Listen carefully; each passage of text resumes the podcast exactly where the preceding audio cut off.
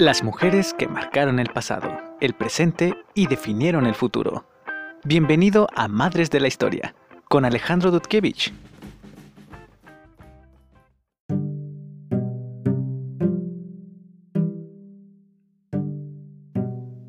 Hola, queridos oyentes, muy buenos días, muy buenas tardes, muy buenas noches. Mi nombre es Alejandro Dudkevich y esto es Madres de la Historia. Estoy muy emocionado y muy contento porque este es el primer episodio de este podcast que de verdad me tiene muy muy emocionado. Estoy muy muy feliz. Y para nuestro primer episodio decidí que fuera una de las mujeres que yo más admiro dentro de la historia mexicana durante un periodo tan difícil, tan inestable y tan decisivo para la historia de la nación mexicana que es este la revolución. Y como ya viste en el título, me refiero a nada más y nada menos que Petra Herrera. ¿Por qué Petra Herrera? Bueno, de entrada Petra Herrera tal vez es un nombre que no te suene mucho, pero deberías de saber que es una de las mujeres más importantes y más influyentes dentro de la lucha armada. ¿Por qué? Bueno, eso lo veremos un poquito más adelante. Empecemos con lo primero, ¿sí? Petra Herrera, mm, a pesar de que los registros son un tanto confusos, nació en junio de 1887, todas las fuentes como que coinciden en ese punto, digamos. Y pues era bastante joven cuando inició la lucha, porque en 1911, cuando Madero publicó el Plan de San Luis, eh, bueno, el Plan de San Luis fue publicado en, en 1910 y es en noviembre de 1910 que empieza la lucha armada, pero solo como un pequeño conjunto de levantamientos, no es sino hasta 1911 que la verdadera lucha armada empieza y el verdadero levantamiento contra el gobierno porfirista este, se da. Y en 1911, cuando eso, todo eso se desborda, todo em, empiezan los levantamientos en el sur y en el norte, Petra contaba solamente con 24 años. Podrías pensar que Petra Herrera era una de esas famosísimas, muy famosas y muy importantes Adelitas, o una de las no tan mencionadas pero igual de importantes soldaderas, que tuvieron un papel muy importante en la historia de la, del desarrollo de la guerra y que fungían más que nada este, como, como apoyo de la tropa, como enfermeras, como cuidadoras, como lavanderas, como cocineras. Las soldaderas eran apoyo logístico, servían como espías, servían este, también como, digamos, ellas traspasaban la información y las armas, este, ellas capturaban después de la batalla lo que, lo que sirviera, cartuchos, este, armas, este, ropa, no sé, lo que tuviera valor, ¿no? Y eso es lo que ha pasado en nuestra historia, las soldaderas, las adelitas, todo eso. Pero hoy no venimos a hablar de una soldadera ni de una adelita. Petra Herrera fue una mujer guerrera en toda la extensión de la palabra. Porque, bueno, algunas fuentes la citan hasta 1914 en la, en la segunda toma de Torreón. Pero unas pocas más la, le atribuyen una participación a 1911 en la primera toma de Torreón. Esta primera toma de Torreón es acreditada erróneamente por ciertas fuentes a el general Villa y sus tropas, cuando en realidad no fue Villa, sino Benjamín Argumedo y Enrique Adame Macías quienes toman Torreón la primera vez.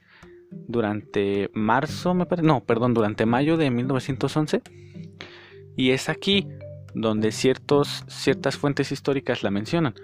Concretamente una de estas fuentes se llama The Mexican Corridor Feminist Analysis, publicado por María Herrera Sobek en, 1920, en 1990. Eh, María Herrera Sobek es este, una, historiadora y profesora estadounidense con ascendencia mexicana, que es profesora de estudios chicanos en la Universidad de California. Y ella en ese libro dice, perdón, cita este, algunos corridos de la época en la que se nombra a Petra Herrera como una de las de las claves de la batalla de la toma de Torreón en 1911, porque recordemos que hubo cuatro tomas de Torreón. Entonces esta es la primera dentro del conflicto y es donde Petra participa. De hecho, uno de los de los corridos que ella cita en uno de sus versos dice la valiente Petra Herrera, en el fragor del combate, aunque cayó prisionera, ni se dobla ni se abate. La llevaron los rurales ante el general Lojero y sin temores cabales le dijo viva Madero.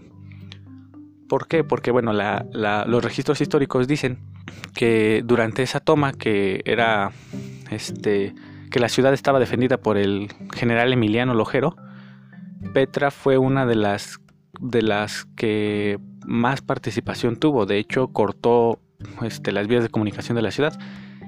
Y sin embargo fue capturada por los federales. Pero ella, en lugar de, no sé, mostrar, digo, perdón, pedir clemencia o mostrarse débil o asustada, le dijo en su cara a Emiliano Lojero que viva Madero y que ya no se iba a, amedrentar ante su presencia y que no tenía miedo. Y entonces este, esto sirvió como un aliciente para que las tropas insurgentes, como que una inyección de moral, para que las tropas insurgentes este, se, como que digamos, se reorganizaran y pegaran con todo y tomar la ciudad de Torreón. Aunque esto es un poco confuso, como les digo, porque muchos no le atribuyen participación, muchas otras fuentes no le atribuyen participación hasta 1914.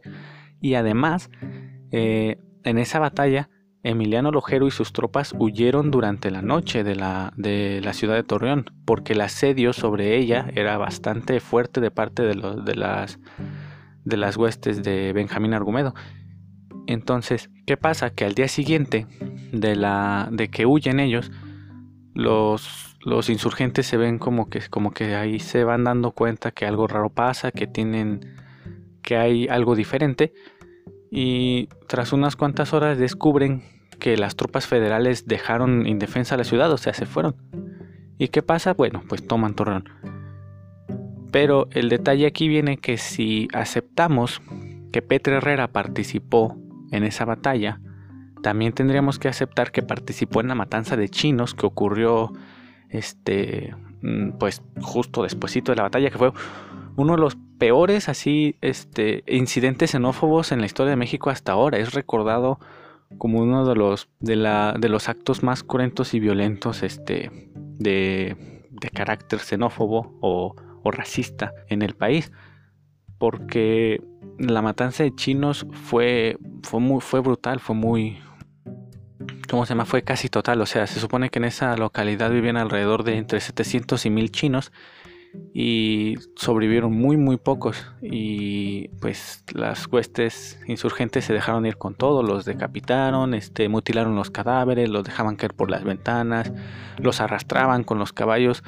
A una de hoy no se sabe muy bien por qué fue que inició, pero pues se especula que los que con el fragor de la batalla los insurgentes creyeron que los chinos estaban a favor de de la de las tropas federales que le estaban prestando apoyo y por eso es que ocurre esta masacre, Cosa que tampoco ha sido comprobada.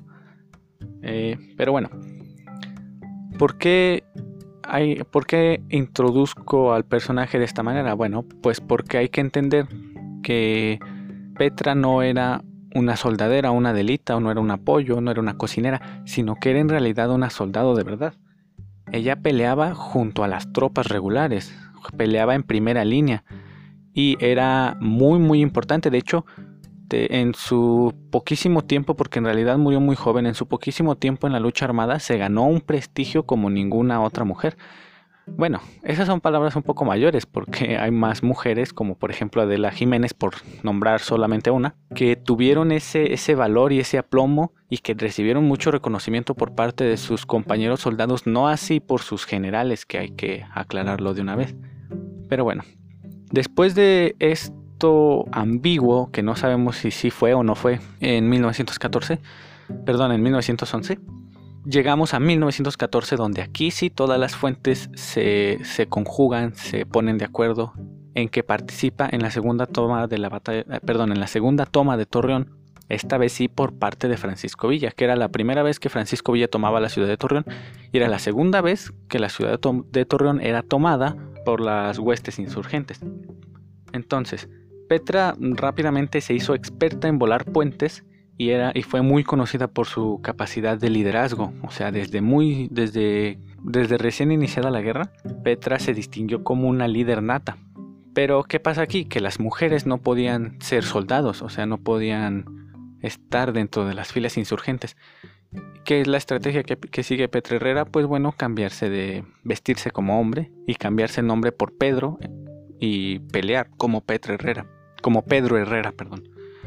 Entonces lo que hacía era que sus trenzas pues las ocultaba aquí con el sombrero, se levantaba más temprano que los demás para poder asearse sin que se dieran cuenta, fingía que se rasuraba la barba, este, y porque pues obviamente es mujer y no le sale la barba. Y cuando le preguntaban les decía que apenas le crecía, o sea, que era así como yo, ¿no? Un lampiño. Entonces, eh, esas fueron sus estrategias porque en realidad las mujeres no estaban permitidas. Claro que participaban en los ejércitos como soldaderas y como adelitas, pero es como les digo, participaban en un papel más de apoyo, este, más de como decir, suplementario, más de soporte que como guerreras en realidad, porque aunque las adelitas y las soldaderas tomaron las armas muchas veces y defendieron ciudades enteras incluso, no era lo común que una ni las soldaditas ni las perdón, ni las adelitas ni las soldaderas tomaran lugar en las batallas, no era para nada lo común. Y en cambio, hubo muchísimas mujeres soldado que participaron en la batalla activamente como soldados de tropa y precisamente hacían lo que Petra, se cambiaban, se vestían como hombres para poder pelear, porque era tanto, estaba tan arraigado ese sentimiento de que las mujeres no podían participar en la guerra, que no las dejaban. De hecho, una vez que Petra ya tuvo bastante reconocimiento en las filas villistas, porque estuvo con el general Villa antes de que fuera nombrado general, este, una vez que tuvo bastante reconocimiento y que ya decían, wow, Pedro es un excelente dirigente, es muy buen líder, es muy buen soldado, es excelente combatiente, entonces Petra decide este, revelar sus trenzas y plantarse frente al general Villa y decirle, este, le dijo textualmente, y cito, le dijo, soy mujer, soy mujer y voy a seguir sirviendo como soldado con mi nombre verdadero.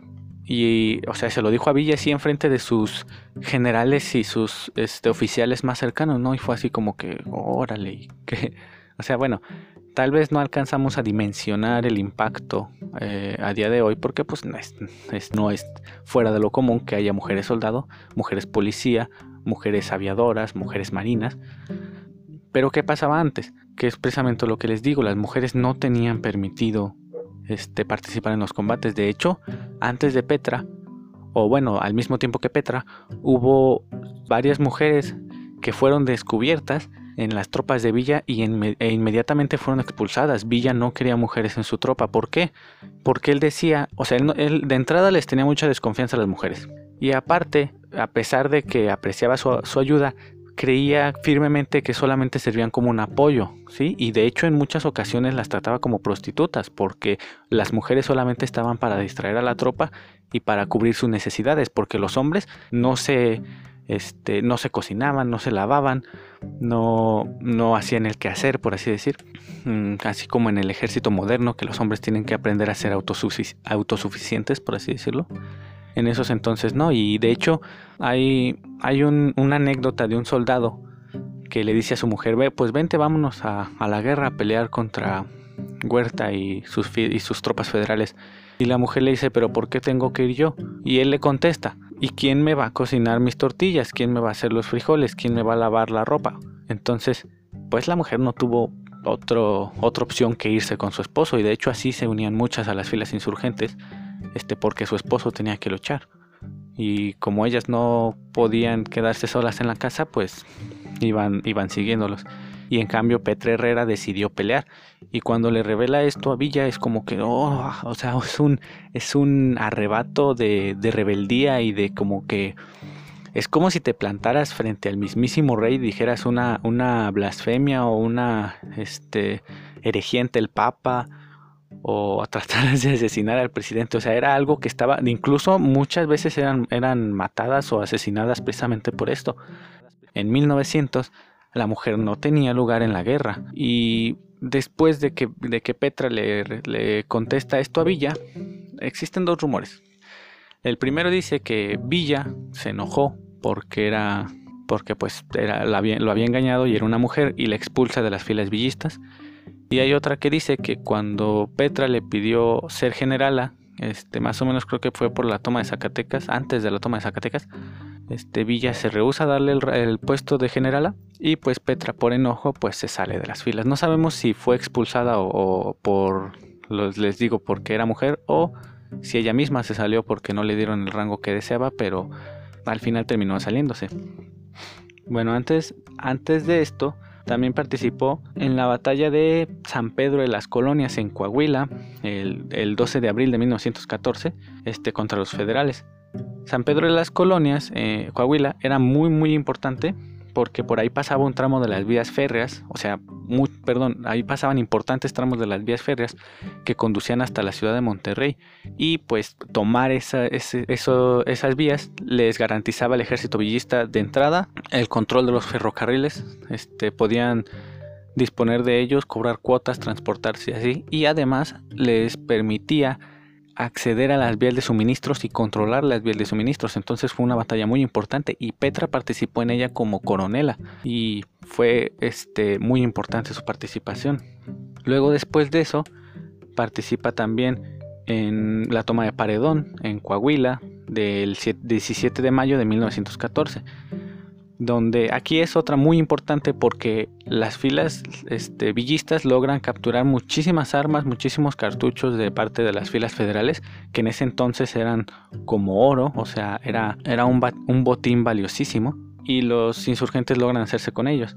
Pero además, eso no es todo, porque eh, al capturar Paredón tienen vía libre para tomar Saltillo y de ahí pasar a controlar todo el norte del territorio que en ese entonces recordemos que la revolución ya no era contra Porfirio, sino contra Huerta. Entonces, Villa eh, logra tomar todo el norte del país y avanzar sin resistencia hacia el, centro de la ciudad. Mientras tanto, Zapata, que tomaba el sur, estaba en iguales condiciones, iban cayendo ciudades como si fueran eh, pinos de boliche. ¿Y qué pasa? Pues que con esta batalla logran asegurarse definitivamente la hegemonía en el norte, ¿no? Y luego, que aquí es donde llega la ruptura con Villa, Petra decide salirse de las filas villistas y formar su, propia, su propio batallón de mujeres, que cuando inició eran 25 mujeres aproximadamente y cuando pues ya después de unos meses eran casi mil mujeres. De hecho las fuentes no se ponen muy de acuerdo, pero casi todas, casi todas tienen un consenso más o menos que eran unas mil mujeres aproximadamente que peleaban como mujeres este, al lado de las filas villistas. Y este grupo de mujeres, este batallón de mujeres liderado por Petra, que se autonombra generala porque pues Villa no le quiso dar el rango, participa en la toma de Zacatecas, que es una de las tomas más importantes de la revolución. Eh, la toma de Zacatecas del 23 de junio de 1914. ¿Por qué es tan importante para la revolución? Bueno, pues porque Zacatecas era un importantísimo centro cultural y sobre todo económico en esos entonces.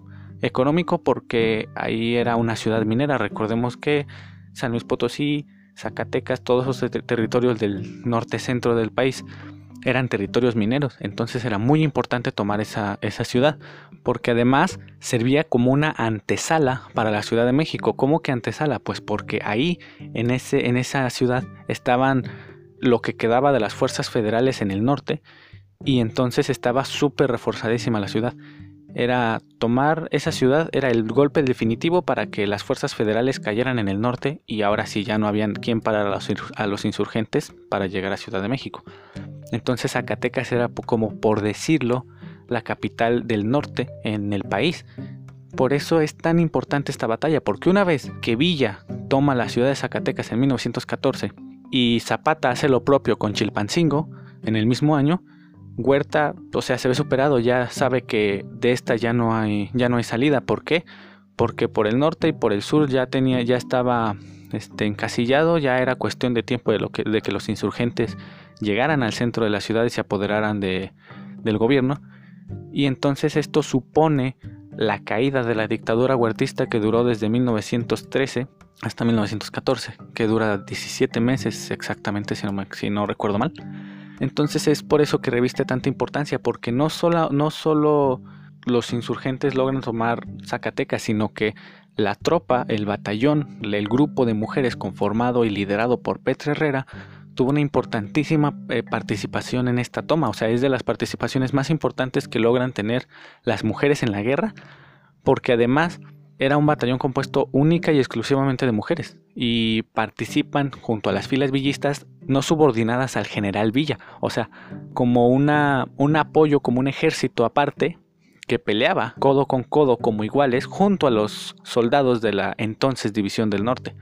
Y bueno, este más o menos por este punto es que se pone medio confuso porque mm, pues no se sabe muy bien qué pasa después con este batallón de mujeres y qué pasa con Petra Herrera porque no son mencionados sino hasta 1917 cuando ya la guerra no, er, no era contra el gobierno sino entre los mismos este, insurgentes. Villa se pone contra Carranza, bueno, perdón, Carranza se pone contra Villa, Carranza se pone contra Zapata y pues bueno, resulta en esto en una guerra civil de proporciones todavía más grandes si cabe. Y entonces, después de la muerte de Villa, Petra va con Carranza y se une a su ejército constitucionalista con, eh, con su ejército de batalla, con su ejército de mujeres. Su ejército de mujeres es, es digamos, absorbido por las filas este, constitucionalistas. Pero esto es hasta 1917. Hay un agujero de tres años entre 1914 y 1917 que no se sabe qué pasó con estas mujeres, qué hicieron, qué, en qué batallas participaron, qué participación tuvieron durante la guerra. Pero bueno, mm, Petra se une a Carranza, ¿no? Y le pide, como le pidió a Villa, que la nombre general, cosa que Carranza también se niega y le dice que no. Y de hecho, Carranza llega al punto de disolver su ejército, al decirle, ¿sabes qué? Este, este ejército de mujeres no me gusta, se me van todas. Y de hecho quita a, o sea, remueve a Petra de, como soldado del ejército constitucionalista. Porque pues no, digamos que a lo mejor era muy machista o no le gustaba que una mujer se pusiera al tú por tú con un general de su calibre, no sé, no sabemos muy bien las razones, muy probablemente fue por el machismo tan arraigado de la época. Entonces, disuelve su ejército, la, corre de las, filas, eh, de las filas constitucionalistas, pero la mantiene a su servicio. Eh, ¿Qué, pasa? Que la manda a, como espía. Y bueno, aunque Petra no recibió el, reconocimiento que quería, no fue general, el secretario de Guerra y Marina de ese entonces del gobierno de, de Venustiano Carranza, que era don Jesús Agustín Castro, el general, don Jesús Agustín Castro, la nombra coronel, coronel oficialmente que es un rango inferior a general, es el rango este, directamente inferior a general. Y bueno, en 1917 Carranza envía a Petra a Ciudad Juárez. Bueno, muchos dicen que Ciudad Juárez, otras tantas fuentes dicen que Jiménez, pero el chiste es que fue allá en ese estado, ¿no? Entonces la, manda como espía y Petra este, trabaja como moza, bueno, está encubierta, por así decir, como moza en una cantina, recolectando información para el ejército.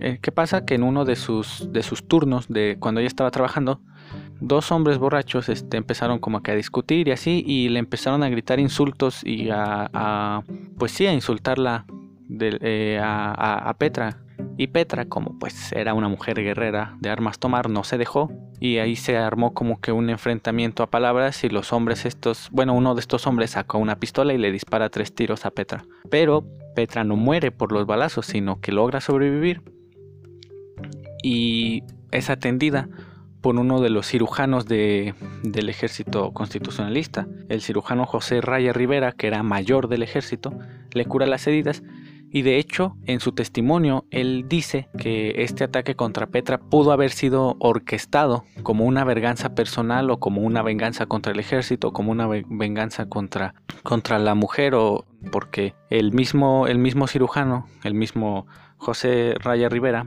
dice que cuando estos hombres se enteran de que Petra sobrevivió, de que Petra no se murió por las heridas, perdón, de que Petra no se murió por esos balazos, ¿qué hacen? Regresan y tratan de rematarla, ¿no? O sea, tratan de, dispararle de nuevo, cosa que afortunadamente no se sucedió. Pero desafortunadamente, Petra terminaría muriendo pocos días después debido a que las heridas se infectan. Este, no, no por las heridas en sí, sino porque se infectan esto, estos balazos. Y pues termina muriendo en 1918 como en una, en una agonía muy grande y sin reconocimiento, sin honores, sin este funerales a todo lo alto ni nada. Entonces Petra muere muy muy joven, muere a los 31 años y pues a día de hoy casi no es recordada. De hecho, creo que solo he visto dos calles con su nombre en algunos estados en estados del norte, sobre todo de México, y más recientemente una locomotora se llamó como la nombraron Petra Herrera en honor a ella. Pero más allá de eso, no tenemos como que mm, monumentos o, honores o cosas con las que recordar a Petra en nuestro día a día, como si tenemos con Carranza, con Villa, con Zapata, con Álvaro Obregón, Elías Calles, con Francisco y Madero, con Pino Suárez. Entonces, ¿por qué es esto? Porque muchas veces esos, esas participaciones de mujeres soldados, no solo de Petra Herrera, sino de otras mujeres soldados que se animaron a entrar en la batalla, fueron omitidas por la historia de manera deliberada, porque, mm, bueno, una por el machismo, claro, porque en ese entonces estaba muy arraigado el machismo, pero no es el único factor, porque incluso un historiador este, llamado Michael Roth Trulot tiene un libro que se llama Silenciando el pasado, el poder y la producción de la historia. Y en él tiene un capítulo dedicado a los procesos historiográficos que omitieron a las mujeres en, la historia. De hecho, este, explica más o menos cómo es que, lo, que los historiadores de ese entonces no tenían o no sabían cómo meter a una mujer en, en la guerra.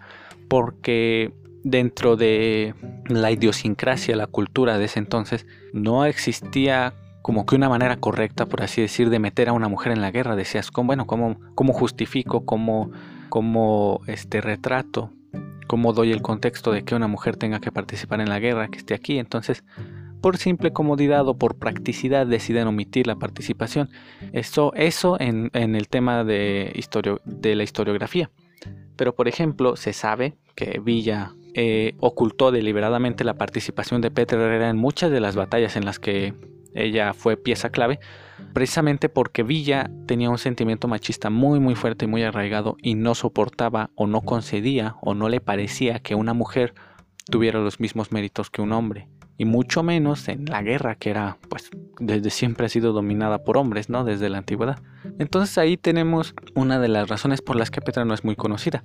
Este, de hecho también eh, Mary Nash y Susana Tavera, que son historiadoras, una británica y la otra es española, narran en Las mujeres y las guerras el papel de las mujeres en las guerras de la edad antigua a la contemporánea, que es un libro que ellas escribieron. Narran cómo en la historiografía mexicana los historiadores los, este, los, que, los que registraron la historia en ese entonces, los que llevaron un, como un documento de todo lo que pasaba, que en su mayoría eran pues este, civiles de ese entonces, mm, deciden omitir a las, a las mujeres soldado y darles un papel más importante a las soldaderas. De hecho, mezclan injustamente a las soldaderas y a las adelitas como si fueran un grupo homogéneo, cuando las soldaderas y las adelitas no solían luchar este, en primera línea, o sea, lo hacían, pero no era lo común. Y entonces, en estos, en estos este, registros históricos, las, las, mujeres soldados son prácticamente ignoradas por estos este, escribas, por estos señores o personas que escribieron la historia. Y se le atribuye una participación a la mujer en la guerra de revolución mm, de apoyo y de logística suplementaria de soporte. Más allá, obviamente, de las mujeres este, enfermeras en los hospitales, las periodistas que estuvieron registrando el curso de la batalla, las mujeres que de una forma u otra ayudaron a los insurgentes este, escondiéndolos o dándoles dinero o dándoles información, eh, etcétera, ¿no? Entonces es triste porque conocemos muy bien a, Adela Velarde, que es la Adelita, que supuestamente es la que inspiró la canción. Pero no conocemos muy bien a Petra Herrera, de hecho no conocemos cuándo nació, ni, ni este, quiénes son sus padres, ni si estudió o no, ni de dónde era originaria. Muchas fuentes citan su nacimiento en Zacatecas, pero pues no está de todo confirmado. Entonces, ¿por qué si tenemos registros tan, de personajes tan importantes como Francisco Villa, Emiliano Zapata, e incluso no tan, no tan importantes como Genovevo de la O o este, más generales que lamentablemente ahorita no recuerdo su nombre. Porque si tenemos registros de ellos, su nacimiento, sus padres, su carrera, pero no tenemos registros de Petra, de Adela Jiménez, entonces es un poco es un poco triste ahí, ¿no? Porque de hecho Petra luchó siempre para que se le nombrara generala y no, no lo logró, pero eso no eso no significó que se rindiera. Entonces es de admirar, ¿no? Es este es muy interesante este proceso histórico que vive este que vive que vivieron las mujeres en, en la Revolución Mexicana. Y pues bueno, eso es todo por ahora. Espero que te haya gustado. Si te interesa, este te recomiendo los libros que acabo de citar, que los des una leída también este, que investigues más sobre Petra Herrera porque hay muchos blogs, muchas páginas, muchos este, relatos sobre ella, pero casi todos dicen lo mismo y no tienen mucha información, entonces traté de recopilar como que datos que esas, esas, otras, esas otras fuentes no dicen y traértelos a ti para que te enteraras un poco más de cómo es Petra fuera de todo lo superficial, de que era muy buena combatiente, de que participó en, la toma de Zacatecas, de que tenía su batallón de mujeres y de que se murió como espía, ¿no? Eso es todo lo que siempre te dicen. Entonces, este, espero que te haya interesado un poco más, que busques sobre todo a Petra Herrera, también te, vas a encontrar con otras mujeres como Ángela Jiménez, que te des una, una, pasada por ahí para que este, más o menos veas cómo era la situación y en qué circunstancias se vieron envueltas las mujeres para participar en la guerra de revolución, si fue una decisión que ellas tomaron o si fueron arrastradas por las circunstancias o si creían en el movimiento revolucionario, o si fueron secuestradas, porque es el secuestro de mujeres durante la guerra para servir como ayudante en el ejército fue muy común en esos entonces, tanto de tropas federales como insurgentes. Espero que te haya gustado, que te haya servido, que te haya entretenido y sobre todo que te haya dado un panorama un poco más amplio sobre nuestra historia. Y pues eso es todo. Mi nombre es Alejandro Dudkevich, espero que tengas un excelente día, una excelente tarde o una excelente noche. Cuídate bien y pórtate mucho. Nos vemos.